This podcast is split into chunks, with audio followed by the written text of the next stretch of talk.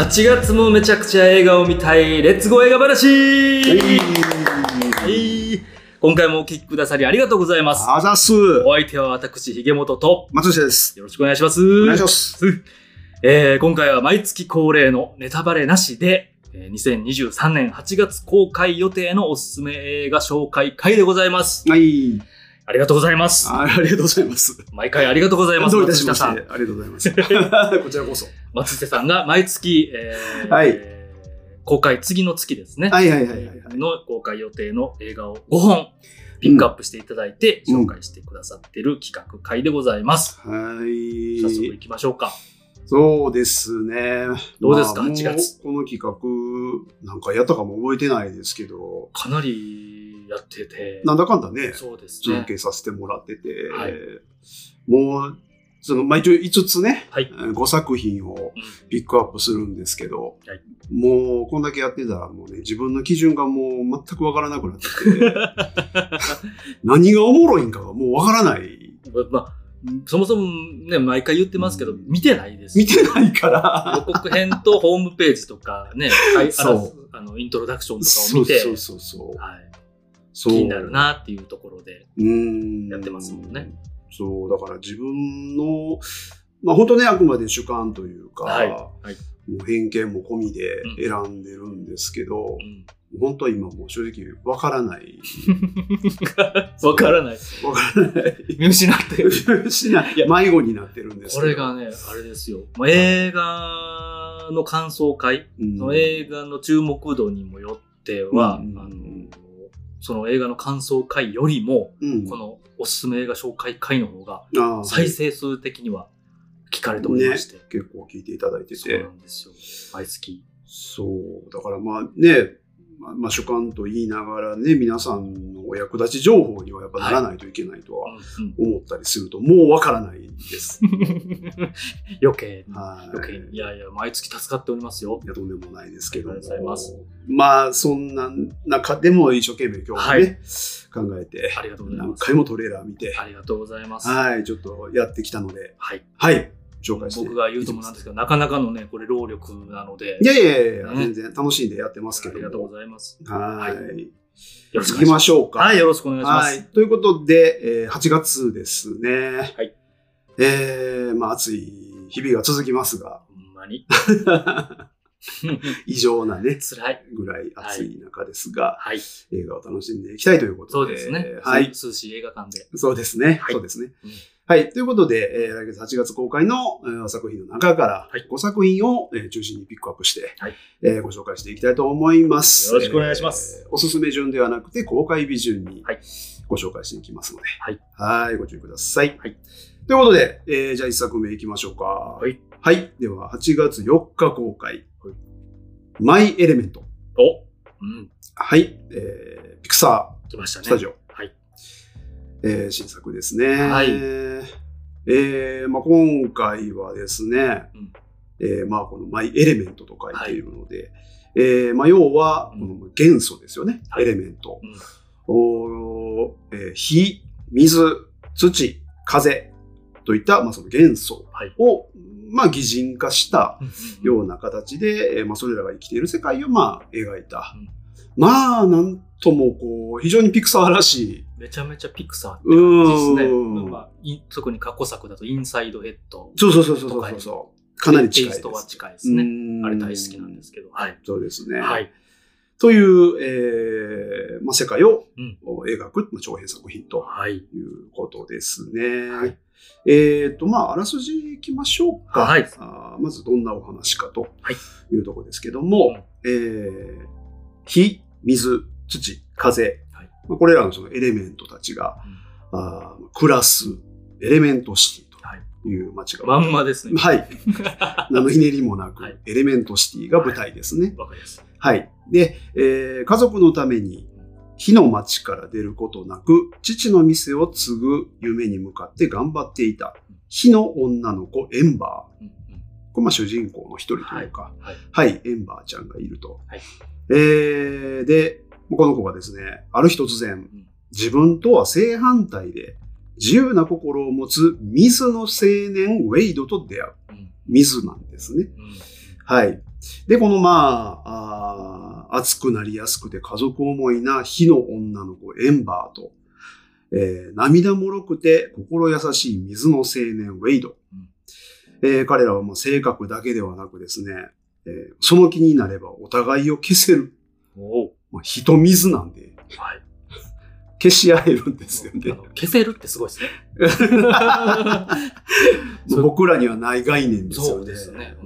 だからもう近づくだけで消せちゃうっていうえーまあ、もう混ぜるな危険な二人が、そうですね。えーまあ、出会っちゃうわけですけども、はい。はい。えーまあ、こんな感じで、その全てが正反対な、うんあーまあ、二人なんですが、うんえーまあ、このウェイドとエンバーが過ごす中で、はいえー初めて世界の広さに触れたエンバーは、うん自分の新たな可能性、本当にやりたいことについて考え始める。うんえー火の世界の外に憧れを抱き始めたエンバーだったが、エレメントシティには違うエレメントとは関わらないというルールがあったうんというお話ですね。なるほど。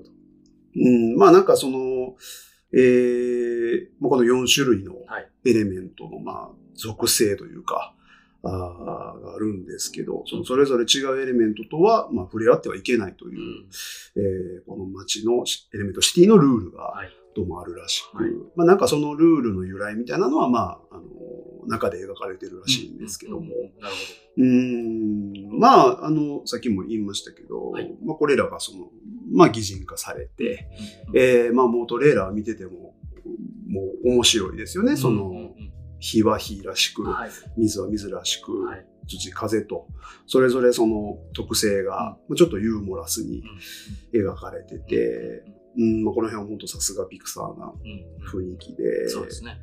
うん、まあでもなんかこう、あのー雰囲気はすごく、う微笑ましい感じがするし、えーまあでも、まあやっぱここはピクサーなんで、はい。えーまあこれらのその4種類の違う属性のうん。違う種のうん。うん。お者たちが出会って、えーどんな物語かっていうのは、まあ、完全にその、この擬人化した世界を表現することで、今僕らのこの社会に対してのおそらく風刺は、にはなってるメッセージはあるんだろうなと。そうでしょうね。うーん、まあ、人種であったり、えー国籍であったり、うん。まあいろんなね、うん。形で同じ人間の中でもはい。いろんな種類で、うん。えーいろんな問題があるんはい。でね、はい。はい。まあそういうことかなという、多様性の共存みたいなことですね。おそらくそんな感じだと思いますね。うん。見てないけど。見てないけど。まあ、明らかに、まあそうでしょうっていうね。うんはいまあ、あの、ピクサーは、一応前作は一応ね、バズ・ライトイヤーに当たるはいはいですね。はい。バズ・ライトイヤーすみません、僕ちょっと見逃しちゃって、僕見ました。のあ見ました？ディズニープラスで。あ、今ね、配信は、ディズニープラスはありますね。はいはいよかったですよ。あ、ほんまですか、ううんん、なんか、あのー聞いてる話では、はいえー結構内容はいいっていうのは、うんうんただまあなんかそのトイストーリーの、はいまあスピンオフだけども、はいトイストーリー感があんまりないあから。っていう不満を持ってる人もうんいるらしく。確かに、キャラはね、一緒やから、っうん。ていう。まあ、単体の作品としては、全然普通にうん。いいテーマだったり、うん。描き方をしてるので、ぜひって感じですけど、うんうんうんはい。うんまあ、なんかね、だからその評判は、まあ、決して悪いことはなさそうなんですけど、はい。ちょっと興行収入でね、うん。結構こけてしまったというらしいですね。感じで、当時ね、あのね、トップガンマーベリックと、うん。えっ、と、ジュラシックワールド。うわぁとね、被ってたんですよ、あの時。強い。うーんで、それで、はい。そっちに持ってかれたみたいなのは影響ありそうなんですけど、ど。まあ、そんなでね、ちょっとピクサーも、はいまあ、また巻き返さないとというのはうん、あるかなというところですよね。そうですね今。作がどうかというはい、感じはあるかと思いますが、はいまあね、でもピクサーなんうで、んなんだかんだ、いつもいいんですよ。そうですねう。ーん、なんかピクサーでお、その内容でうん完全にやらかしたのは、まあ、見たことがほぼない気がしますね、僕はね。そうん、まあ、好みはあれど、はい。はい。と思うので、はいまあまあ、あのーまずはそこは、もう安定のピクサーという信頼していいかなと思いますし。はい。で、えっと、これ、世界ではもう6月に公開されてまして、うんうん。で、興行収入も、えー、あとも評価、評論家なんかの評価うんとかも、えー、まあ、かなり上々な、うんうん、あの、様子なので、はい。まあこれ結構期待できるかなと、うんうんいう感じですね。タイミング的にね、うんぜひお子さんと夏休みのいや、もうもういい、絶対いいと思います。ね、お子さんと行く、行っても絶対わかりやすそうな。だと思いますね。大人も子供も楽しめる作品になってそううなん感じはしますよね。なんかそういうね、だから、まあ、裏、裏というか、メッセージ的なところでその社会風刺ってさっき言いましたけど、はい。はい。そういうところは別に子供はなんとなく感じ取ればいいだけで、まあ単にその火と水と土と風、なんかそういうのがごちゃごちゃ、わちゃわちゃうんしてんのを見て楽しいで絶対いいと思うんで。そうですね。うんみんな仲良くして力を合わせることっていいな、みたいなことが子供なりに。そんな話な気はしますね。そうですね 言ってしまうと身も蓋もないですはいけど、、予想でしかないですはい。けど。はい。まあ本当だから、こうやってね、そのファンタジーの、う世界を、まあ、擬人化して、うんうん。えー、そうの世界がほん本当にあるっていうわけじゃないですけど、はい。そのリアリティというか、うんえー、というところ、本当にその、ピクサーは天才的にうまいそうですね。ので、まあはいもうもうこれはもうトイストーリーから始まってる、わけですけども、まあ、で、ね、そうやってえー擬人化したものなんですけど、ね。えー見てる僕らも、共感できうんる、えーようにしっかり描き、うん。そこからのその感動に、えーつなげていくこう構成力とか、うん。まあ、手腕みたいなところっていうのは、まあ、ピクサーは間違いないので、そうですね。でも今作はもうトレーラー見る限りまさにそこっていうのをやってそうなはい感じなので、はいえー間違いに期待できるん。じゃないかなはいと思いますね。で、まあ、さっき元や名前出しましたけど、はいインサイドヘッドは僕も本当に、はいあのーあれ相当な名作だと僕は思ってるんですけど、僕もそうです。相当な名作ですね。すごいよね。すごいです。あれは感情の、感情の擬人化。そうですねキャ。ラ脳の中の、そうですね。うん、なんか喜びとか悲しみとか喜怒哀楽。ねはい。でしたけど、うまあ見事な作品で、うんまあ、あの、本作、それに近いうん雰囲気の世界観な。感じがするので、まあ、その辺も、こうね、同じような体験ができるかもしれないですし、まあ、逆に、またその、まあ、ね、その感情っていうのと、今回エレメントっていうことで、うんうんまあ、全然ね、違うっちゃ違うので、はいまあ、逆にその違った視点のものになってるかもしれないっていうところでも、えー、まあ、本当に、あの、楽しみうん。かなと思いますね。そうですね。うーん。という作品です。はい。はい。気になる。これは見たいな。まあまあ、まあ、ピクサー新作っていう時点でね。そうですねう。ーん。まあ、見て損はないというか、うんまあ、ほん本当あの、損することはないと思いますんで、まあ、あの、ご家族でとか、はい。はい。もうカップルでもいいでしょうし。まあ、なんかね、幸せな気持ちになれそうなんで、はい。いいと思います。はい。こはい。れはおすすめですね。はい。はい。という、はい。マイエレメントでした。はい、ありがとうございます。はい。では、えーどんどんと行きましょうか。はい、お願いしま2す。作品目ですね。えー8月4日公開。の同じ日。はい。インスペクション。ここで生きる。うん。という作品ですね。はい。えーっと、これはですね、はいえーっと、まず監督がですね、はいえーエレガンス・ブラッドンという監督で、はい。えー今回が長編デビューうん。の作品なんですね。はい。で、えっとですね、まあ、どんなお話かというと、はいえーゲイであることから母に捨てられ、うん。海兵隊に入隊した青年がはい。自らのアイデンティティを貫こうとする姿を、このエレガンス・ブラッドの監督が自身の半生を元に描いたヒューマンドラマです。えーなので、はいえー監督のはい実話うんベー。スなるほど。ということです。なるほど。うんえーちなみに A24 の制作ですね。出ましたね。はい。はいで、まあまあ、そんな感じで、まあ割とちょっと重めな、うん。あー感じがしはしますが、はい。えーとちょっとあらすじを、はい。はい、えー言いますねお。願いします。はい。えーイラク戦争が長期化していた2005年のアメリカ。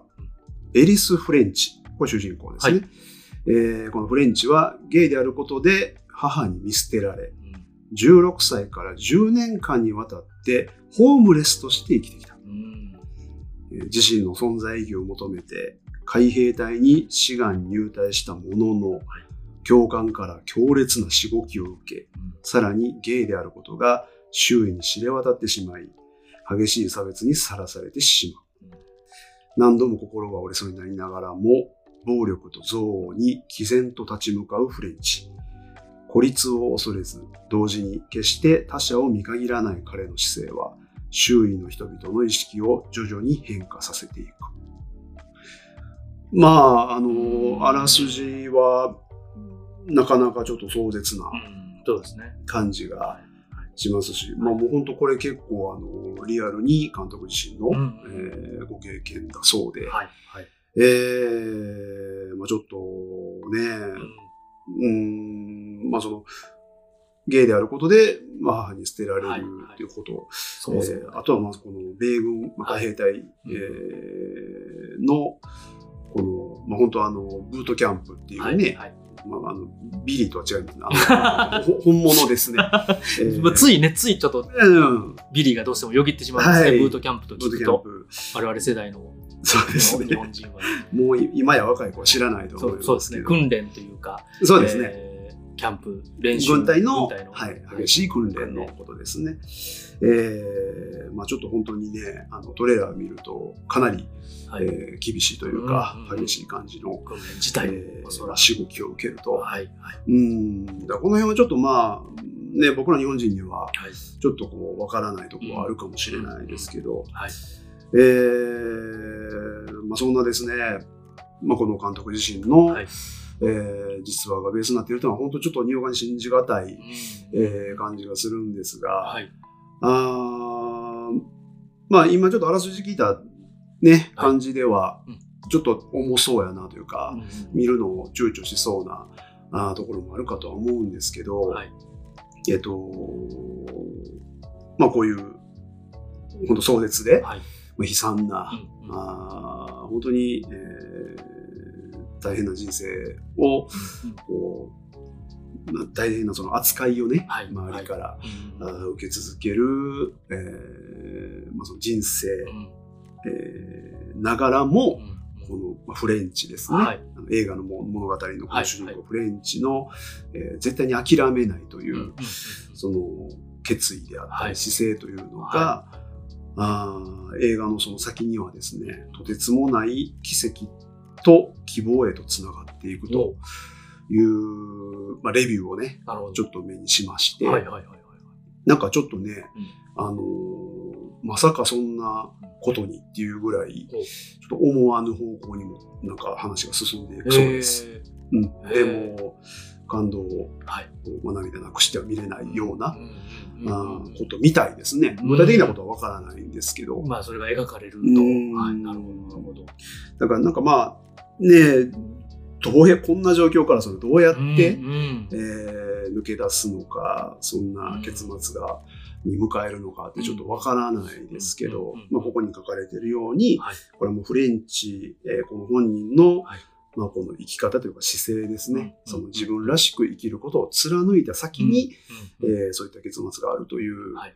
これはちょっと、うーん、みたいですね。その、そうですね。なんといううか、ん。えーまあ、それぞれ、はい。えーそれぞれみんなね、うん。えー社会で生きる中ではい。いろんな苦しみがあるとは思うんですけど、うん。やっぱその自分らしく生きた先に、うんえー希望があるとやっぱ信じたいですし、はい。うーん、なんかこのまあ実話っていうことなので、うんえーこの彼の生き様っていうところからね、なんか元気もらえる映画かもしれないですし、うーん、まあこの、ちょっとね、母親もひどいというか、うん。あーこの同性愛者という、えー時点で息子を息子と認め認めなくうん。なったという母親らしく、はい。えーまあ、ちょっとそこは、うーん、まあいろんな価値観あるんで何とも言えないですけど、うん。まあでも僕はやっぱりね、えーすごくそれは悲しいことだなと思うので、ね。見直していくべきとは思いますよね。でもこれもその物語の中で、はい。えー母親との関係も、まあ、先、映画の先に変わっていくということらしいので、まあちょっとどこまで変わってどう改善されるのかはわからないですけどもうんこれは見ないとわかんないですけど、ね。まあなので、えっ、と、まあちょっとこのシリアスモードな、はい。あー感じで、えー今ご紹介はしましたけども、えーまあ、その希望のあるね、うん。映画の先、ラストの方へ、うんうん。えーまあそこに期待して、はい。うん、ちょっと見たいですし、まあ、非常に現代的なテーマでは。あるので、はい。うはい。ん、と思いますね。はい。これは気になりますね。そうですね。まあ、あのーね、やっぱりその LGBTQ という、うんえーまあもう近年、えーまあ、これらがテーマにね、はい。えー据えられている作品も数ありますけど、そうですねう。ん、まあ、この作品、まあ、実話っていうのもあったり、うんまあ、この物語の展開っていうのが、あー非常に気になるうんところかなというそうですね。ところです。で、えー、先ほど言いました、もう安心安定のはい A24 印出た。ですし、はい。はい。まあ、相変わらずね、うん目目の付けどころというそうかで、すね。えーさすがなんでね、いつもね。うんというところで、で、まあ、あとあのー非常にですね、はいえー著名人うんのからの絶賛票も相次いでいる模様で、まあ、ちょっとあの僕見つけた中で名前ちょっと挙げるとですね、はい。マーティン・スコセッシ、おすごい。でバリー・ジェンキンス監督、これ、はい。ムーンライトの監督ですね。うんうんうん。で、これ、リー・ダニエルズ、はい。これプレシャスの監督ですね。であとは、ケイト・ブランシェット。お、えージェイ・ズ。イ、お。ビヨンセ、ご夫婦。ではい登場しました。かっこいい。はい。はい。レニー・クラビッツ、おそしてダニエルズ、ああ、出てはい。出ましたね。エブエブの監督で、はい。はい。そしてミシェル・ヨー。まあ、こんな人たちから、称賛の声が上がうり、ん。えーこの見た彼らがですね、直接監督に連絡をして、はい。えーそのサインを伝えたという、えー話もあったりで、そのエピソードも奇跡的な。いやー、ねなんとも、もうこの時点でちょっと感動しちゃいますけども。そうですね。グッときますね。うんまあ、ご本人がそもそも映画を撮ってるっていうこともね、そういう人生を歩まれて。そうなんです。あのーまあ、実はベースっていうことで、この、その、軍隊に、海海軍、海兵隊、にね。入隊する、そこまで完全実話っぽいんですね。はい。で、その先に、その軍隊の中ではい与えられた仕事が、うんフィルムメーカーやったんですって。その映像記録係。としての仕事を軍隊の中で与えられた。はいこれが映画監督につながるとうんいうことらしいです。うわーなんか映画見てまだ見てないのにちょっとこ違う、ほんとね。鳥肌が立つというか感動しますね。この 話を聞いてるだけでもこう。で、これがデビュー作なんでそれでここまで評価されてるので、これはちょっともうその時点でなんか勇気をいただきました。うん松下さんのおすすめを聞いてるだけで、こう、心がね。全部想像ですよ。いやいやいやいやその、まあそうですねなんていうか展開とかそういうのは予想で、想像で言ってるので、はい保証はできないですが、すじとかね、いろいろ評価を、ねはい。見た上でっていう感じですけど、はい。はい。ですね。これは見に行きたいですね。うん、ああとね、音楽がね、はいアニマルコレクティブですね。おー、すごい。えーアニマルコレクティブって映画の音楽やったことあるんですかね？知らないですけど。なあーちょっと僕勘違いやったらあれなんで、ちょっとうん。確かな情報じゃないから、うんうんうんうんあの、わからないですと言っときます。なんかやってたんちゃうかなとか思ったんですけどね。ああ、ちょっと僕は記憶にはなかったあんで。もまるっと、まるっとですよね。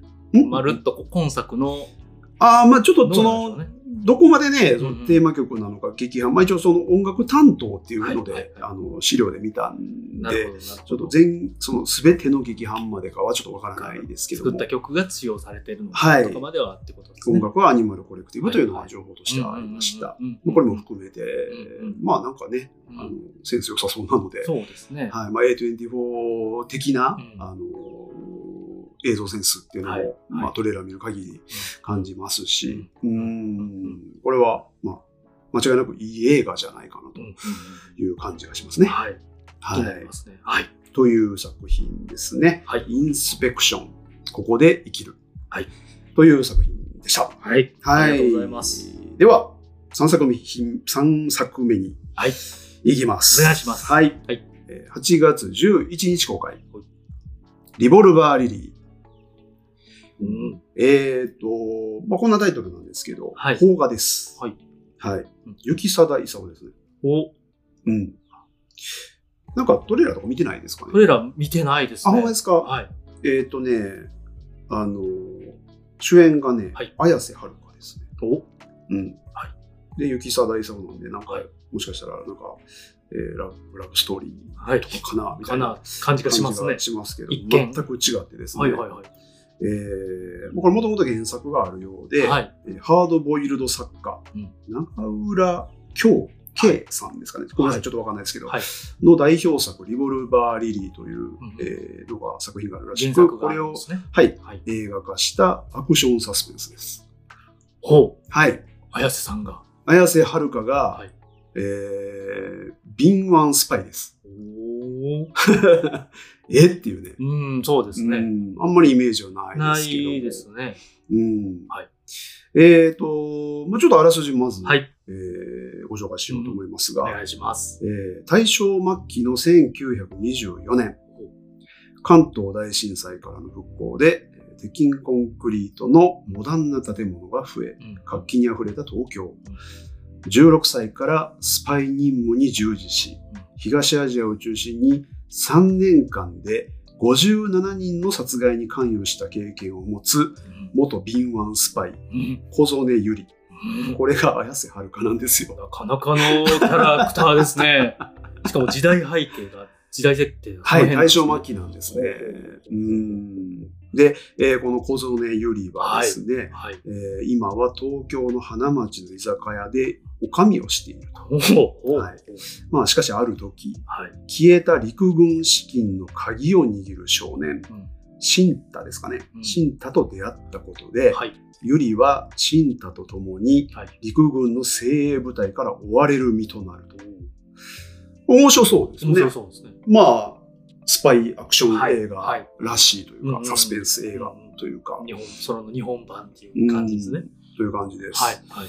で、まずはですね、んまあ、あの正直僕はトレーラーこれ映画館で最初に見て、はい。えーっと、全く興味わからなかったんですよ。まず、まずは。まずは。はい。はいで、これは、えっと、まず、雪貞さん、僕ね、んなんかあんまり見る機会がなくて、ほぼ見てないんですよ。はい。はい。はい。うん、だからあんまりちょっとごめんなさい、あの、作家性というか、うんうんその辺もあんまりよく知らなくてですね、えーちょっとあんまり偉そうに語れはしないんですが、っていうのと、まあやっぱりこの敏腕女性スパイはい。の綾瀬はるか、正直大丈夫かっていうのは、えー初見では思いました。はい。はい。はい。うん、初見では。初見では。はいまあでもちょっとこの、今回これご紹介するにあたってですね、はい。トレーラー何回か見直したんですけど、うんなんかね、見てるうちにね、はい。あれ、これ結構おもろいかもなっていうんうんうんうう、なんか感覚が湧いてきてですなるほど。ね。なるほまずね、ど。はい。あの、舞台がこの大正時代、はい大正末期ということなので、うんうんうんまずね、雰囲気がめちゃくちゃいいです。うんなんか、やっぱりこの大正モダンというか、まあ、て言うんでしょうね、この和洋入り混じった、うんうんあーなんともこう、はいうん、オリエンタルかつ、はいえーなんかミステリアスな、うんうんうんあーなんか雰囲気の、その時当時のあの感じですね。うん世界観、はいこれも街並みであったり、はい例えば列車の中が出てきたり、うんうんうんえーまあ、スパイアクションなんで、やっはい。ぱり列車出てきますね。はい。えーミッションポッシブルはい。じゃないですけども、まあもう定番のシチュエーションですね。そうですよね。はいえーまあ、そういう雰囲気もめちゃくちゃいいですし、えーまあ、ファッションも、はい。えービシッとスー男性はスーツを着て、ハットをかぶって、うんえータバコをくらすみたいな、はい。あの感じもめちゃくちゃ良かった当時のり、粋な。粋な感じでねですすね。。はい。で、まあ女性も、えーまあ、これも和洋入り混じった、うんうんうんまあドレス姿もあれば、うんうんうん着物っぽいのもあればという、はいはいなんかね、まずその世界観が結構凝ってるというか、お金もかかってそうで、ちゃんとしっかり作り込んでうんる感じなんですね。センスが良さそうでした。あのモダンガール、モダンボーイ。そうそうそうそう。あの時代、世界観ですね。なんかあの感じがすごく良くて、その中でのそのスパイアクション、はいサスペンス、はい。はい。なんかちょっと上がりません、今までないですね。意外とね、まあ、あるんでしょうけど、うん。なんかわかんない。アニメとかでありそうな感じというか、ああ、まあそうですね。アニメとかでも確かにありそう。感じですけど、はなんかね、これもしかして結構うまいこと言ってたら、かなりやばいんじゃないかはないっていうはいはい。予感がしてきて、うん、だからそこで期待したいなというはいはい気持ちになりまして、なるほど、なるほど。いう感じなんですよ。うんうんだからまあ、ねこの、えー、まあ、元はい57人をはい。殺したかもしれないという、このビーマンスパイ。16歳の時から。はい。3年間で57人ですからね。すごい、そうですね。はい。はいとんでもねえスキルの殺し屋なわけですけども、はい。はい。まあ、今はね、居酒屋でおかみしてるっていう、うんうんなんかこの、ね、やっぱこの映画の中、映画ジャンルの中で、えーその、引退してはい、今は静かに暮らす元殺し屋っていう、はい。はい。その系譜あるじゃないですか。ありますね。系譜っていうまあ、か、設定ジャンルはい。まあ、えっ、と、リーアム・ニーソンであったり、はい。えーまあ、ジャック・リーチャー、そうですね。トム・クルーズね、はいアウトローですね、アウトローですね。えージョン・ウィック、はい。えーイコライザーのロバート・マッコール、はい。はい、こんなやつたちですよ。はい。こういうそのね、たまらない。たまらない、今はもうね、はいもう、えー足を洗ったはい。と思われたが、はい。なやっぱり事件に巻き込まれ、はい。はい。そのとんでもねえスキルをうんまた発揮して、うんバッタバタやっていくっていうね、はい。これを綾瀬はるかがそうですね。やりきれてるならば、これはなかなかやばいですよ。また映画界に新キャラがいやー、本当に。ね、うん誕生するという。あのね、やっぱ一見ほわんとした雰囲気の、あの彼女が、はい。まあ結構ね、トレーラー見てもアクションらしいアクションをしてはい。ますし、あの、銃を構える、こう、なんていうか、はい。佇まいも、なかなかかっこいいんでね、ちょっとこれは、まあ、ごめんなさい、綾瀬はるかの、その、これまでの作品そんなに見てるわけじゃないんで、うんはい。アクションとかもまあやってるのかもしれないんですけど、はい。もうちょっと見たことないうん彼女の新しい一面かもしれないなというところに期待したいという。年を経て、はい。ね、その辺のこうね円熟円熟味といいますか、うこーんなこともできるんだみたいな、ね。ね、期待したいというそうそうそうそうそうそう。見てみたいですよね。そうなんですよ。うんなんかこういうのを、えーこの邦画でね、はい。えーやってくれて、えー成功すればすごく、これはなかなかいいんじゃないかなとはい。いうはい。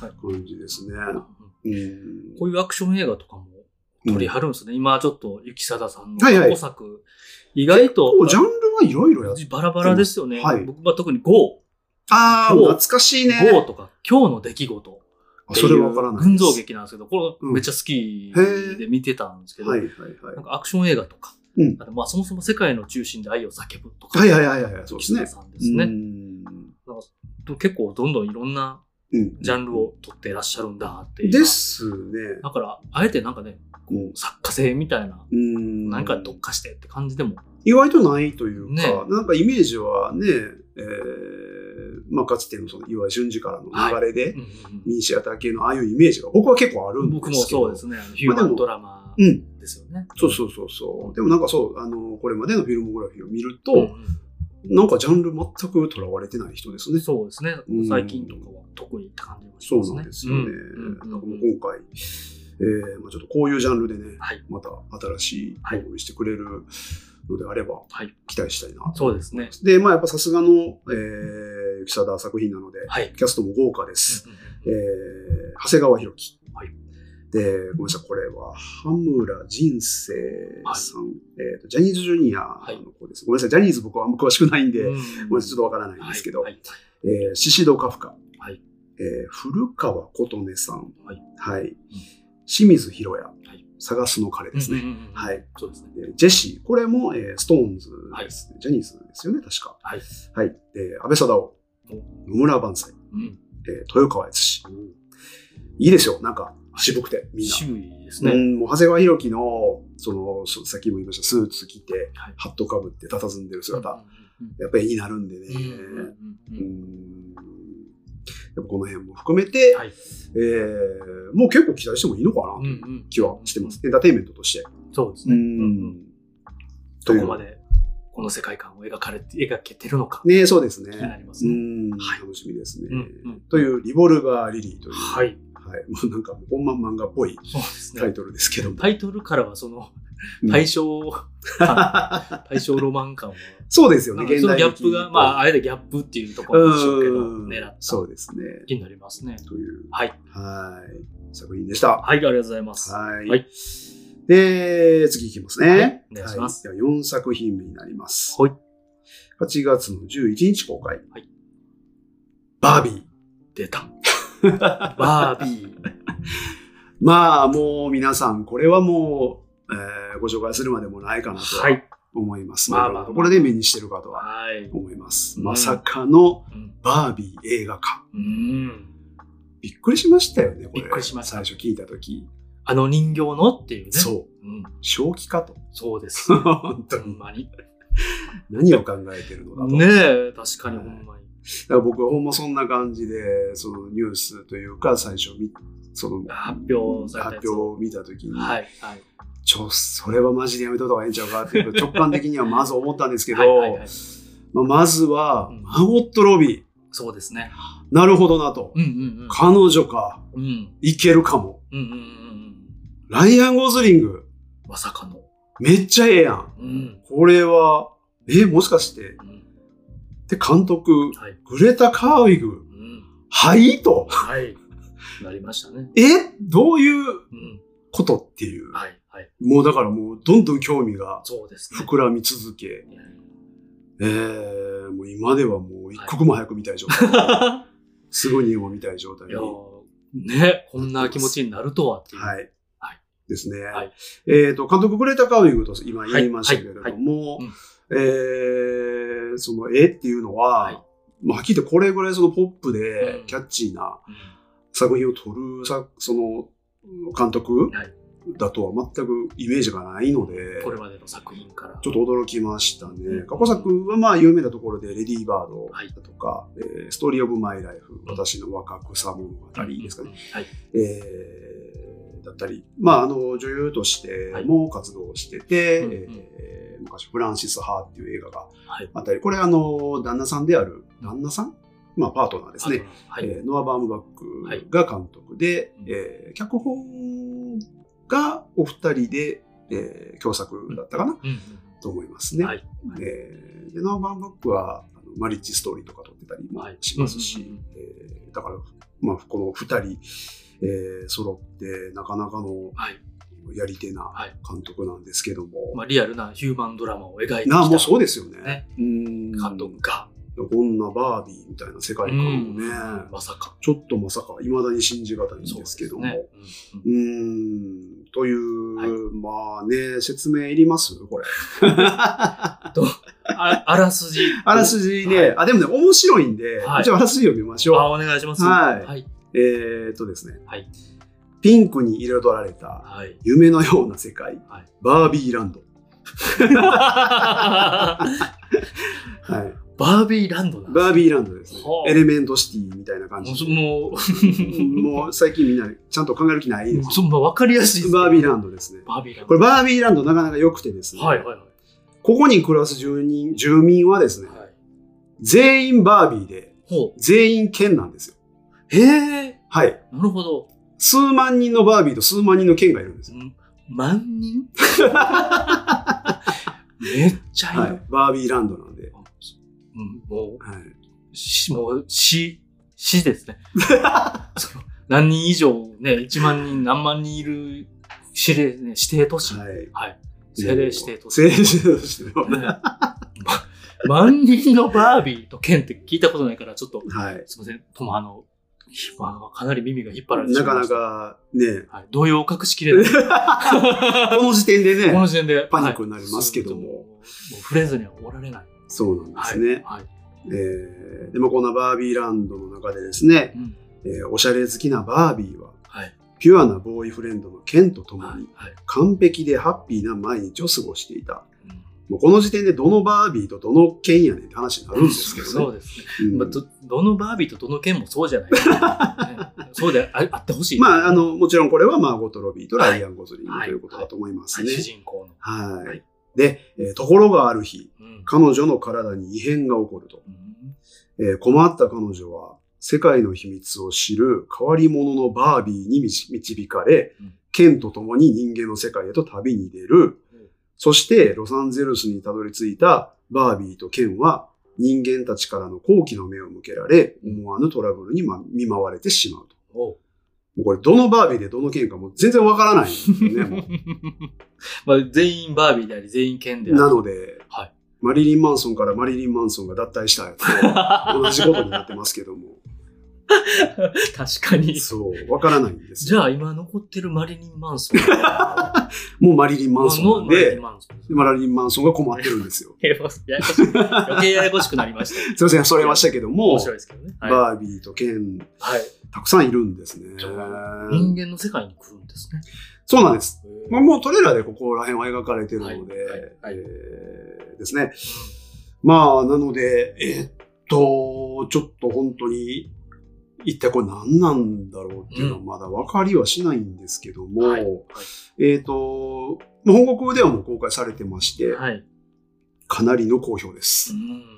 噂は噂は金がね。で、このグレタ・カーウィグ監督がですね、はい女性監督としてう、ん現時点で映画での史上最大の興行収入を今記録している途中です。バービーで、バービーで。バービーが。はい。そうです。すごい。いや、ちょっと思わぬ状況になってるそうですね。と、とんでもない映画になってそうな感じが、無視はできないね、気配がしてきますね、これはね。うん。はい。で、まあ一応その、お話というか、はあの、まあ、まずその映画のね、はい主になるうんバービーとはい。えーこれは9人のバービーと6人のケンが、えーメインですね。9人のバービーとと6 6人の人のケンケンが。が、まあ一応主になって進む話っぽい。なるほど、なるほどは。いもう、もうわからないですけど。めちゃめちゃ説明しにくいですね。バービー A、バービー B。そうそうそうそうそうそう。全部バービーだし。うん。で、これがね、でもね、やっぱりそのバービーの面白いところで、えー、そのバービーみんな違うんですよ。うん。あの、同じバービーではなくて、はい。みんな、その職業が違うんです。ほうほうえー、例えば、あー CA さんのバービーもいれば、はい看護師さんのビ、えーバービーもいれば。大統領のバービーもいるらしいですね。でバービーランドですからね。そう。で、今 CA って言いましたけど、うんパイロットのバービーもいたり、うんでこれは、要は今大統領とパイロットって言いましたけど、はい男性にしかつけないうんうんうん仕事についている存在、はい女性がいるというこはいとなんですね。これがまずすごく示唆的なとこうん、ろうん、うん、ですね。うん。はい。うん、要は、まあ、バービーのその、これまでの、えー、そもそものね、うん。まあ、最初バービー一種類しかいなかったんでしょうね、おそらく。はい。あんま知らないですけど。はいで、最初はやっぱもう八頭身で、スタイル良くて、うん。めちゃくちゃ顔可愛くて、はい。で、その人形で女の子が遊ぶっていうものでしょ、はい。で、ケンも、えー、イケメンで、うんえームキムキで、えー、でも何やってるやつかよくわからんみたいな、中身なさそうなはいイケメンっていうのがはいケンじゃないですか。はいで、これは、えー、まあやっぱ時代とともにはい、それを問題視されてきたわけですよ。えー、いろんなバービーがいないと、うんその感情移入ができないと。うん例えばじゃあ、その有色人種の方がうん白人のバービーで遊ぶ、はい。えー、やっぱりそこは買いたくないですよね。うんうん。だから、黒人のバービーがはい作られるようになったり、はい。で、今言ったその仕事もうん、いろんな仕事のうん。バービーが作られたはいりとか、はいえー、あとは体型も、えー、まあ、いろんな体型のその痩せ細ったモデル体型だけじゃなくて、まあ、ノーマルな体型、ん。えー、まあ、ちょっと太った体型も含めて、、えーいろんな体型のバービーを作ることで、はい。えーその遊ぶ子たちが感情移入しやすくなる。うん。そして夢を持てる。自分は、あー女の子だけれども、どんな職業にだってつける、何者にだってなれるうんし、えーどんな人間にだってなれると。自分らしく。えーそうです。そはいの夢をそこに投影して遊ぶという、うんまあ、バービーはそうなるべき存在なので、うんまあ、実際そうやっていろんな商品として作られてきたらしくて、時代とともにそのステレオタイプからそうそうそうの。脱却というか多様性ですねですね。うんを反映させて。そうです。だから、まあ、あの、県も一緒で、はいい、ろんな人種の県がいたりしますね。うんうん。という、あの、まあ、実際の現実の話があるので、はいこのバービーランドの、まあ、いっぱいいるっていうのもそういう形で、うんうんいろんなバービーと県がいるはい。はい。いう感じなんですね。うんで、まあ結局要はこうやって映画化することで、えーこの多様性というのを描き、うんまあもう完全な社会風刺映画になっているという構図ということですね。バービーや。バービーか。そう、バービーやけどバービーなのに感がすごいですよね。ねバービーでこんなことやるんや。ねうんすごい今日何回バービー言うたやろね。めちゃめちゃもう現時点でめちゃめちゃバービー、バービー言うてますよ。言いたいみたいな。言いたくなってきますてますねもはやね。うん まあ、そんなこんなでね、だかはいらちょっと、なんというか、はい想像してた、ただ、バービーを映画化するという、えーそのキャッチーなはい作品なだけじゃなく、はい。うん非常にその意義深い、はい。えーテーマ性を持った作品になっている。まあ、ここはやっぱグレータ・カービング、さすが、並大抵のことはせえへんなとはい。いうことでしょうね。ね。うん子供と見に行けるんですかね？どうなんでしょうか？うね？なんか、現あ、えっ、とね、はい。あーっとね、はい。えー、ちょいちょい下ネタあるみたいなんですよ。おー。あのー、ちょっとラジオなんで今、ポッドキャストなんでちょっと言いますけど、あるシーンはい。で、はいえー、バービーがう、んは、私に女性器ないって言うらしい。ああです、なるほどなるほど。はい。人形だで、。えー、ケンもはい自分にはペニスがないっ。ていうセリフがあるらしいので、うんえーお子さんはお控えください。うんの方が、はい。ある程度、中学まあ生以上ぐらいのそうですね。方まあがいいのかも。ね何言ってるかわからんって子供ははいなればいいですけど、まあまあ。まあちょっとね、お子さんといて気まずいうん感じになるのが嫌であれば、うんはい、お子さん、あの、大人だけでそうですね。見るのがいいかもしれない。一回見た上で、はい。あの、自分とこの子供が分かる面白がれるとか、理解ですねで理解できそうと思えば、一緒にまた見に行っていただいても。この辺はちょっと僕も見てないのでそうわかんないですねですけど。一見ね、バービーっていうと、映画化ってなると、そうそうマーゴット・ロビーがう、ん。ね、っていうと女の子とか、うわ、はい。お,、ね、姫お姫様見に行きたいみたいな。あるかもしれないから、見に行ったら、えー？ってこう、はい。こんな映画やったんって、そうそうそうそう一見な。りそうな気もね。結構、だからまあ今、完全に下ネタ的な、はい。ありましたけど、トレーラーで出てたのは、えー足の裏がツルツルで、なんかかかとがなくなないはいで、えーで、ギャーみたいなのもあったり、割とだから、その、まあ、完全ブラックユーモアはい。なんですけど、はいはいあれを笑えるかどうかっていうのはちょっとやっぱ大人視点なので、ですね。子供が見ると夢なくすかもしれないですね。人形が実写化されて、みたいなところをね、こう、うん。コメディにしたりとか、みたいな、ちょっとパロディ感が目指してみたいながあるから、ね、ちっちゃいお子さんだと難しすぎるかもしれない。うん。なるほど。この辺はちょっと、そうですね。今の僕には何も言えないですけども、まあ気になりますね。そう、ちょっと、なんかうね、んうーん、ちょっと思ってたはい。のとははるかにはい。違う、はい。すごく何かがある映画になってそうなので、うんまあ今は、アメリカではバービーとオッペンハイマーがね、はい公開されていてう、んすごく話題になってる。ので、はいまさかこの2つがはい並ぶ感じっていうのはね、そうですねちょっ。とびっくりしてますけども。なんか歴史的なことが起こってる感じもしますし。ね。うんということで、まああの、バービー、バービーの映画かって言って、はいちょっと弾いてる方がいらっしゃったら、うんこの今の僕たちのお話を聞いて、うんちょっと興味持ってもらいたいですね。うんうんうんなんかちょっとただごとじゃなさそうなので。感じがね、しますね。うん毎日毎日 SNS でもうん。ねその感じが流れてきますしね。え、そうそうそう。なかなかね、ちょっとこれは、はいあーもしかしたら今年の結構ハイライトになうん。うんうるん作品かもなという気配は気配はしてきましたね。確かうんに気になりますね。もうあの、ライアン・ゴズリングに至ってはですね、もう、あまりの名演っぷりに。えー、ライアン・ゴズリングにオスカーをという、ほあのぜひオスカー像を与えようという。声が SNS で上がりまくってるらしいです。剣を演じた。剣、まさかの剣で、剣で。はいいろいろいる中での剣の一人ですけど、面白くなってきた。まあ、キャストはやっぱ豪華で、はいうんえっ、と、ちょっと名前ざっと挙げますけども、はいえちょっと有名どころだけ挙げます。はい。えーマゴト・ロビー、はいえーライアン・ゴズリング、はいえーケイト・マッキノン、デュアリパ。これは、この二人はバービーですね。はい。えーこれ、ケンにはですね、うんシム・リュウ、うん。えーシャンチーの彼はいですね。。はい。はい。マイケル・セラ、はい。えージョン・シナ、おいはい、あの、ピースメーカーの彼ですね。はい。はい。はいプロレスラー、元プロレスラーの彼ですね。で、あの、キングズリー・ベン・アディルという、はいえーこれあの、今、シークレット・インベージョンを見てる方は、うんうんはいえーにしかわからないんですが、はいグラビックのはい彼がはい、剣やってます。あはい。別人です。ー まあ、そはい経験ですよね。それはね。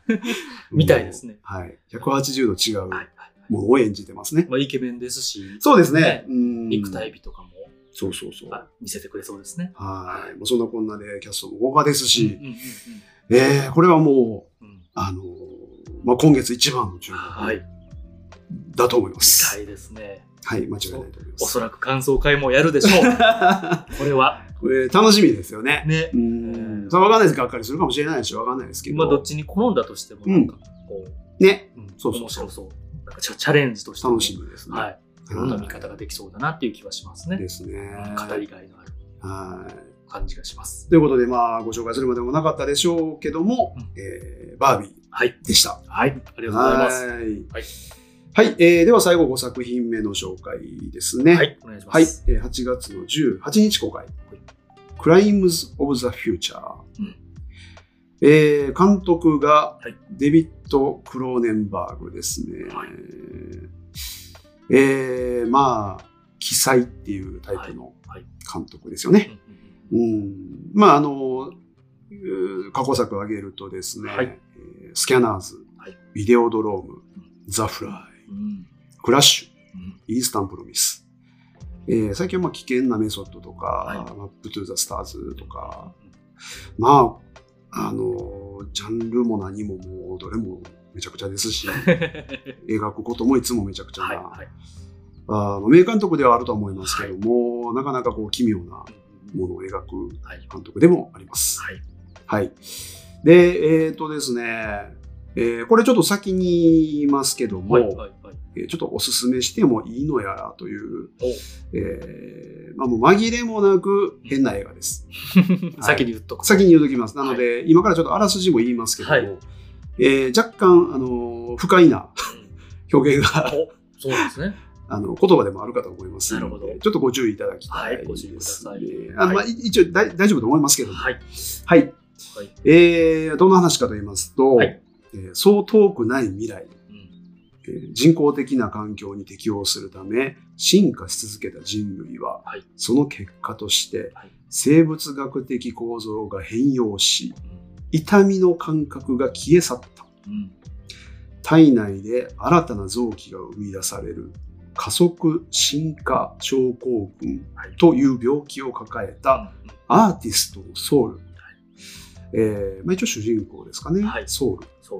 と、えーパートナーカプリースと共に臓器にはい。タトゥーを施して摘出するというショーを披露し大きな注目と人気を集めていた。はい。はい。あの、何をしているんだ？はい。ちょっと失礼してますけれども。はい。はい。はい。えーしかし、はい。人類の誤った進化と暴走を監視する政府は、はい。臓器登録所を設立し、はいソウルは政府から強い関心を持たれる存在となっていた。はい。そんな彼のもとに、生前、プラスチックを食べていたという遺体が持ち込まれる。ほこんなあらすじです。う。奇妙だ。もうあの要注意な。そう、ストレンジ。はい。奇妙ですね。もうすでにちょっとエグさが、うん。すいません、文章でも出てしまっておりますが、はい。こんな、こんな映画です。はい。確かにおすすめしていいよね。しかもまだ見てないわけですからね。あらすじはそうで。あのーはいそう、だからなので、えートレーラーを見るのも、はいえーお気をつけください。そもそも、トトね、レーラーでも結構きついです。確かに。うん、はい YouTube でこれいいんかなっていう感じのぐらいでしたね。そうですね。うんなので、はいもうまあ、お好きな方だけっていうことにはなっちゃいますかね、やっぱりこれは。世界観とかも、ああいう世界観が好きな、そうフェチに近いそう。タイまあ、間違いないですね。フェチですね。うんがかん好きな感じですよね。そうですね。苦手とか怖いっていう方は、うんまあやめといた方がいいっていう感じの。ねだと思います。はいあれですよね。あの、エイリアンのうん。クリーチャーのデザイナーさんのギーガーさん。ああ、HRP が。あの、はいハンス・リューディ・ギーガーさんはいの、とか好きな方は、あの世界観とか、うんああいうテイストうんうんそうですね。ね、うん。まあ、全く一緒ではないですけど、とかデルトロとかね。はい、そうですうね。ん。なんかク奇妙なはいクリーチャーとか好きとかね。うんまあこれはクリーチャーの映画ではないんですけど。ないですけどね。うん。なんかスチームパンクとか、あ、そうそうそうそう。ねその匂いはめっちゃしますね。しますねうん。僕は結構好きなんですけど。確かに確かに。僕らは割と。ね、はい。そこは。はいそうなんクリエイティブとかね、人間のイマジネーションの挑戦みたいなとこも、完全にそうアイデアとかも。含めて、うん楽しめるんですけどね、単純にグロい表現とか、痛そうとかはね。そうですね。はいまあ、あの気をつけていただきたい。もう紹介しときながら本当ね、申し訳ないんですけども。紹介しときながらこのテンション、ン。お気をつけください。そうですね。はい。まあ、クロネンバーグなんでね、うんやっぱまあちょっと、うん、無視はできないというところで取り上げたんですが、はい、はい。うーん、まあ、えっ、と、ちょっとお話的にはね、その近未来の話ということで、で、まあ、人間のその痛みの感覚を失ったという設定であったり、はい。まあ、なんていうかでも、まあ、こういう、まあ、クローネンバーグみたいな人というか、はい。その奇才って言われるような、まあ変な視点を持ってる人のはい。想像する未来ってなんかこんなん多いですよね。ね。こういう。作品というか。そうですね。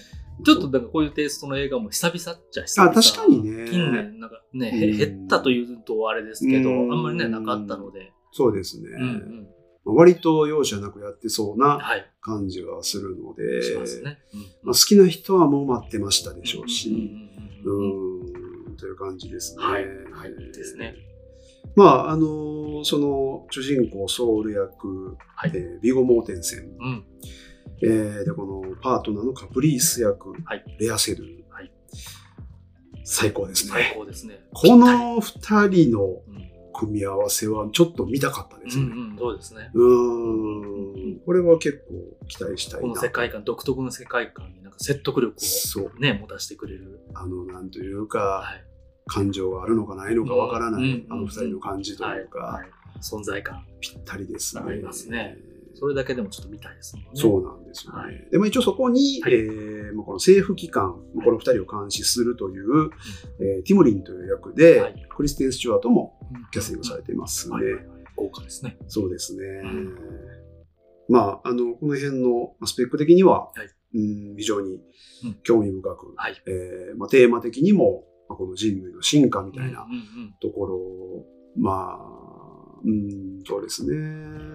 ちょっと怖くもありますけども、はいえーまあ、そういうものにも、まあ、すごく興味深いものがあるので、うんえーという作品なん、まあ、はいすごく魅力は感じはしますが、はい。あの本当に気をつけてくださいそう。ですね。あの、はい。漢字路系映画の可能性ももありますし。結構高いので、そうですね。はいはい。これは見ないとわかんないんですねそうですね。うんうんまあでも本当クロネバーグね、なんかそういうすごい抽象的で、うんアート映画みたいなのも多いですけど、あのークラッシュとか、はい。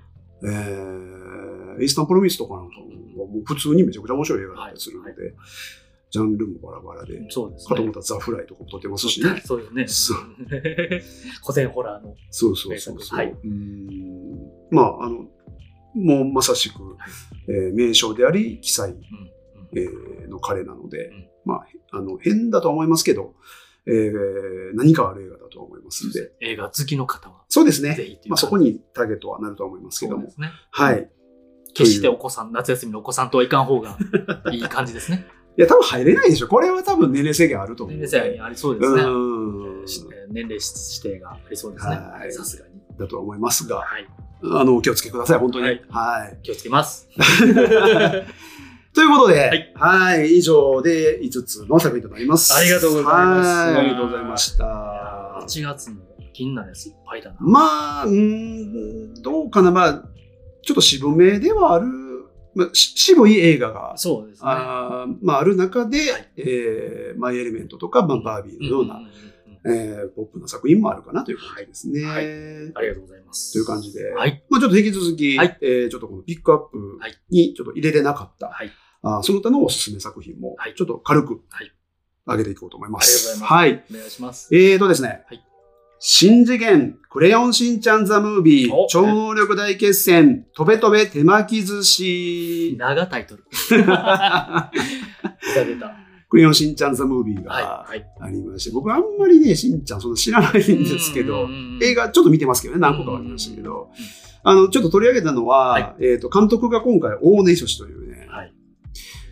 おお、そうなんやっていう。ね、やるんだっていうう。ーん、まあ、これが本当実際どうなのかというところで、まあ、あの、期待、はいえーちょっと不安入れました感じで、うん。えーまあ、あの、トレーラーははい、なんか映画でかかってたのを見ましたけど、うんえー今回 3DCG のアニメでそうですね。やってはいて、えーものすごくチープですね。まあ、あえてな感じも、が、そうですね、どっちかですね。近って感うーじですね。ん、いい意味であればいいんですけども、はい。という感じです。まあ、見てみて両方の意味で。気にない、いろんな意味で気になる。そうですね。はい。はい。はい。しんちゃんでした。はい。はい。えーでですね、続いて、ジェーンとシャルロット。うんこれは、あの、シャルロット・ゲンズブールはいの初監督というはい。ことで、うんえー監督として映画を撮ったとはい。いう作品です。はいで、まあ、タイトルの通り、うんえージェーン、ジェーン・バーキンですね。はい。えーまあ、先日、そうですね。えー訃報がはい流れましたが、はい。あー残念ながらね、うん亡くなられましたけれどはいも、えーまあ、ちょっとタイミング的にこういう形で、うんまあ生前の、はい。えー母親ジェーン・バーキンとの、はいえーまあ、こうね、うんこのシャルロット・ゲンズブールとジェーン・バーキンっていうのは、はい。えーまあ、父親、えーセルジュ・ゲンズブールはい。がいて、まあ、その二人はまあ別れていって、うん、えーゲンズブールがシャルロットを育ててるんですよね。はい。うはいんで、そういう中でゲンズブール、シャルロット・ゲンズブールは、はいその母親ジェーン・バーキンに対して、はい。まあ、ちょっとこう、なんとも言えない、うん絶妙な、うんあー距離感のある、はい。う微妙なですね、微妙な距離感のある関係性だったと。で、まあ、当然、あれだけのアイコンですし、はい。えーセレブですし、そうですね。まあ、そういう関係の中で母親との、うんえーその関係性を、はい。えー実際にカメラで収めたというドキュメンタリーです。赤裸々そうですに。ね。なるほど。うーん、まあ、ちょっと詳しい内容は見ないとわからなはいい。ですが、そうですね。まあちょっとそのね、うん不法もありまして、うん。えーまあ、そういった意味でも、うんこの映画でまたよりね、うんいろんなものもわかるかもしれないですし、はい。お好きな方はうんこれは見るべきではないかなと思いますね。うんうんうんはい。はいで続いて、はいえーアウシュビッツの生還者。はいえー、と監督がレインマンをはい撮っていたバリー・レビンソンです。はいえーまあ、タイトル通り、はいえーアウシュビッツ、はいえー収容所ですね、はい。えーからの生還者、うんハリー・ハフトという、これ実話です。はい。の半生をまあ元にした、えーまあ、映画化された作品ということですね。いなんか、えっ、と、その、アウシュビッツで、はい。こうナチスが、はい。えーまあ、主催しているというか、うん賭けボクシングを、うんまあ、余興としてやってるような感じなんですかね。はいまあ、その中でボクサーとして、うん。はい。えーそのユダヤ人同士を戦わせてということをしていたと。うんその中でこの主人公ハリー・ハフトは、はい。その同胞のユダヤ人に対して勝ち続けて、そして生き抜いたという、うんえーまあ、彼の物語という。ことで、まあ、これはやっぱりちょっと重いお話かもしれないですが、あーまあ、ちょっとこれも信じがたい、はい。えー実話はい。を元にしているということなので、えーまあ、意義深い作品なのかなという感じですね。見て考えさせられることは。間違いないですね。うんはい。という作品、アウシュビッツの生還者ですね。はい。はい。まあ、続いて、はいえークエンティン・タランティーノ、はい映画に愛された男。うんまあ、このままタランティーノのドキュメンタリーですね。うんなんか、まあ、いろんな俳優さんとか、はい。監督とか、映画関係者とかに、はいまあ、インタビューをいろいろして、まあ、それを軸に組み立てた、えーそれでタランティーノのを掘り下げるという。はい。はい。はい。えーまあ、なんかね、やっぱ改めてタランティーノを、なんかそういうふうに見たいなというか、うん、タランティーノの作品はいろいろ見てきましたけど、はい。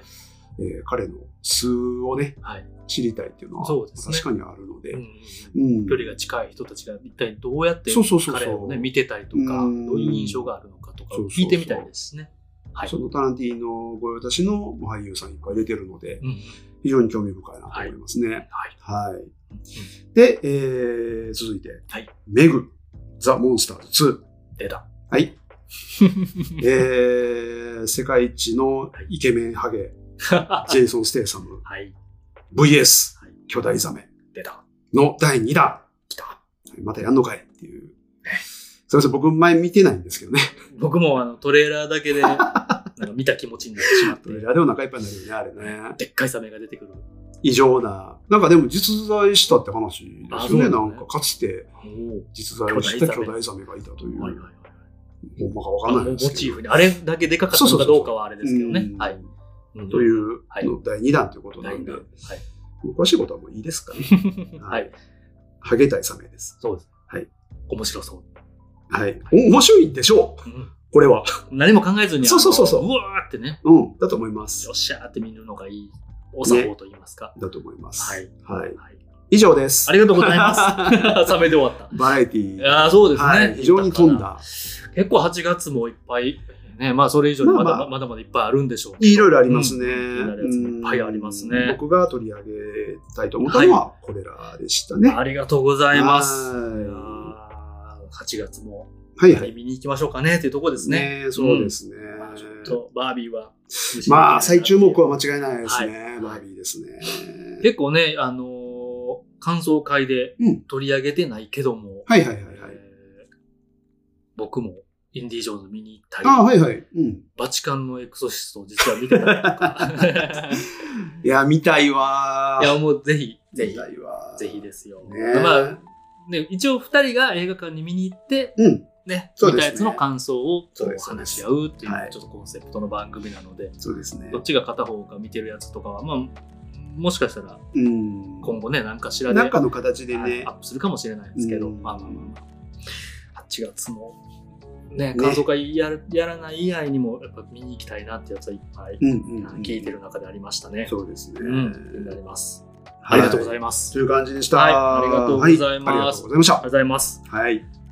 えーこんなところですかね。とりあえず、ねえーじゃあ最後に、はいえーまたメッセージの、あ、はいいた。だいたメッセージのご紹介をご紹介。はい、させていただけたらと思うんですが、はいちなみにあの、ポッドキャスト、Spotify をで聞いてくださってる方お、は、はいはい。あの、エピソードに、感想みたいなのを送れるんですあよ。、そうなんや。で、はい、それで、えー感想をいただいておりまして、うんうん。ちょっと読まさせていただきますね。はえー前、前、前回ですね。はいえーと、宮崎駿監督、はいはい君たちはどう生きるかはいの感想のエピソード、えーのにはい。コメントをいただいてまして、はい大大志郎さん、はい。えーちょっと夢感が強くてうん苦手でした。大志郎さんもちょっと苦手でしたと。はいはい松下さんとね、はい同じく。映像とかは綺麗で素晴らしくてよかったですと。うんまあ見てて、あの綺麗でよかったと。そうですね。人、人によってやっぱ感じ方は違うんですね。とうん。いや、ほんまその通り。いや、もうね、僕らはそういう感じで別れたので、そうですね。面白かったですね。うんうんなんかほんまにこのポッドキャストのコンセプトというか、伝えたいことも人によって見え方とか感じ方とかがそうねそれぞれ違って、そで、それでいいじゃないっていう。う。そうです。ね、それを言い合って、うんあの、なんて言うんでしょうね。うんうん。なんか、あ、人って自分はこう見えたけど、うん。まあ、僕とか松下さんうとか、ん。ね、は、こう見えることがあるんだ、みたいなのをなんか知れる面白みと言いますか、うんうんうんね、人の気持ちになるみたいな。はい。ね、あの皆さん他にやられてるポッドキャストを聞いたりとかしても同じようなことうんをかん、あの味わえたりはい。するので、それがなんかポッドキャストの魅力やな、みたいなとこがあるので、そうですね。はいまさにそこを楽しんでいただけたら。嬉しいですね。はい思っております言ってい。で、そう、前回はもうあの言ってたんですが、はい。えー前回のミッションインポッシブルの感想会で、はいはい。前回はい。ね読み上げ、読み上げなかったんですが、はいあの、ネタバレとかも書いてなかったので、せっかくメッセージいただいてたので、あはいはいはいあの、はいまあ、読んでも問題ないかなとはい思いまして、はいえー包丁研ぎ師のはい。山本さんから、はい山本さんですね。インスタグラムにあのメッセージをいただいておりまして、うんしかもそれも、あの、レッツゴー映画話のうん君たちはどう生きるかの回を聞きましたと。はいはい。ありがとうごいざいます。ます。はい、ありがとうございます。えー見てきましてうんで、僕たちの感想を聞いて、うんこれも松下さんと激しく握手をした。ジブリ作品は、山本さん的には、紅の豚は大好きなんですあが、うんうん他の作品はうんそんなにあんまうんりツイッターとかでもなんであんなに盛り上がるのかもちょっとわからない。ああの、内容、好み的にって感じですね。思ってたと。うんうんそうらしいです。うんね、で僕山本さん的には人それぞれ面白い作品は刺さって、頭の中から残る作品は違うとはい。思います。はいでほんまその通りですね。そうですね。うんでもそれはね、あの地域や、えー生活環境、知識の量によって違うと思います。そうですね。もうそれもうんその通りだと思います。うんはい。ありがとうございます。松下さんの宮崎駿監督の好きになれないところの考察 なんかもう、あの、山本さん的にもモヤモヤしてたことがあ結構クリア。あここだったのかとなんかこう、あ、それはよかった。はい、理解できたとう。んで、それほど山本さん的にはジブリ作品には執着してなかっうん。た。まあそこまで思い出うんとかなかったと。まあまあ、げいろんな原因があるんやと思いますけどね。そう、はいねそう感じた、だったっていうところでも。うんで、僕たちの話を聞いて、解説もあり、えーより楽しめましたと。作品自体は楽しめた。ああ、素晴らしい。はいうんっていう感じです。まあ、もう一回見るかと言われたら、うんまあ、テレビで流れてたら見るかな。でも、見るんやっていうね。なんか、やっぱり、こう、人が作ったものの楽しみ方っていうか。そう、だからそこもやっぱ早尾の凄さうんうんというのはやっぱありますね。はなんか、僕もやっぱり、あの、その、なんていうかな、はい苦手とは思うけど、うん見ちゃうっていうのはなんかね、うん謎の引力はある人ですね、あの人は。そうですね。何かはあるものを、やっぱりアニメあるものを作る人なんでね。アニメーションであそこまでの労力ではい。絵を作ってるっていうのは、こう、見ちゃいますしね、そもそも。そうですねうん松下さんのキムタクのモノマネ、うんめちゃニヤニヤしましたと いうことです。で、あとなんか僕がね、言ってるやつで、例え話のロックの音楽、はいあの、グラムロックはい。なのか、ハードロックなのかって別にこれ、それって好みの問題じゃんみたいな話をね、はい出しましたね納得しましたと。うんそうそうと。うんそういうことをね、伝えたい、ポッドキャストでもあるので。もうすいませんね、ふざけた例えとかも、こうやって出すのが僕らのスタイルなそので、ね。笑ってもらえれば、くすっとでも笑ってもらえればはい。嬉しい。嬉しいです今、あね。の、キムタクのモノマネしようかと思ったけど、ネタバレや思ってやめときます。やめときましょうね。はい。やめときます。一応やめときます。はい。そうですね。はい。あの、映画ご覧になって、あの、うん感想会の方を聞いてください。はい。そうですね。はいいや、今話ちらっとしてて、ちょっとな長なるもう締めるんですはい。けど、はい。なんか、あの、本、うん本を読むのってなんか、買ってたけど読んでない本を、いざ気になって読んだ時に、その時の自分にドンピシャやったみたいなこととか、ありますね。ね、うん。なんか本との読むタイミングとか出会いとかって、ねこの映画もなんか近いものがあるなっていう気がして、なんか昔見たらようわからんかったけど、うんまた改めてなんか適当にテレビでやってたやつを見たら、うんなんかすごい刺さったとかもね、経験的にもあったりするので、うん。それは。なんかそういうのも、こう人、いろんな人の意見とか、そうそうそう感想とか。が聞けるとね、SNS でそうやってこう、うん。みんな言っていいじゃない、書いていいじゃないとか、そうそうまあネタバレはね注意していただいていいと思うんですけど、うん面白かったりするので、そうそう。そんなことをね、感想をこうやっていただいて、そうです。はい、感じました。映画に正解はないので、そうですね。各々の感じ方が全てです。うんうんうん世に放った時点で正解はあの全くなくなるので、そうですね。それが表現っていうものなので、うんはい、どう受け取ってもいいと思います。うんはい。はい。ありがとうございます。あ、あとそうや、ツイッターの方に、あの、うん前回のミッションインポッシブルの、早速聞いてくださって、ああ、ありがとうございはい、ます。昨日の今日で、はい 収録日でね、あれですけど、昨日の今日なんですけど、うんヨコピンさん、うんツイッターで、はい。えー感想会拝聴いたしました。あありがとうございます。やっぱり映画館で見るべき作品ですよね。間違いないです。そうです。はいえーで、このラジオを聞き始めてから映画館に行くことは大事だなと感じました。ああ、嬉しいですね嬉しいですで今ね、やってるアメリカのスト、スト来期ですね。うんストが心配ですが、良い方向に向かうように祈りつつ、自分ができること、かっこ映画館に行くなど、うん。そうですね、うんをやっていこうと思います。そうですね。ありがとうございましたと。こちらいや、ここそですちらこそありがとうございます。本当に、こちらこそですよ。いやいや、本当に、すべておっしゃる通りで。そうですねは。僕たちも映画館にやっぱり足しげく通って、い。うん。ね、えーちゃんと映画館でフードも頼み、そうですね。なんかね、還元して、お金を落としていくそうですねお金回していくべきなので。たいなと思います。そうですね。はい、メッセージ、あの、引き続き、こういう感じでいただけたら、はい我々の励みになりますので、そうです。はい、あの。賛否両論、何でも言っていただけたら、まあ、よりよく、このポッドキャストをよりよく、はい。自分も喋るの上手くなりたいので、どんとこいです。どんとこいです。はい。どんとこい。あ、来やがれ、これ。お、荒ぶる、荒ぶる兄さん。面白い。はい。はい。はい、なので、賛否両論、まあ僕たちもね、勝手にあのこうやって映画を好き勝手にはい。評価したりとかしているので、そうですね。はい、皆さんも好き勝手評価していただけたらと。思います。そうです。はい。こんはない感じでご感想、ご意見やご質問、普通のお便りなど、概要欄のメールや番組の公式 Twitter、Instagram にぜひお送りください。もう直接あの我々に、えーうん送っていただいても、我々のアカウントで送っていただいてもいいですし、ぜひぜひ。で今日も読み上げたように Spotify も聞いて使っていただいている方は、エピソードにあの感想とかも書いていただけますので、はい。まあ、ぜひそれも紹介させていただけたらと思いますので、よはい。ろしくお願いします。おフォローもぜひよろしくお願いします。はい。はい。はい。えー、それではこれからもグッドでハッピーな映画ライフを楽しんでいきましょう。せーの。ではまた。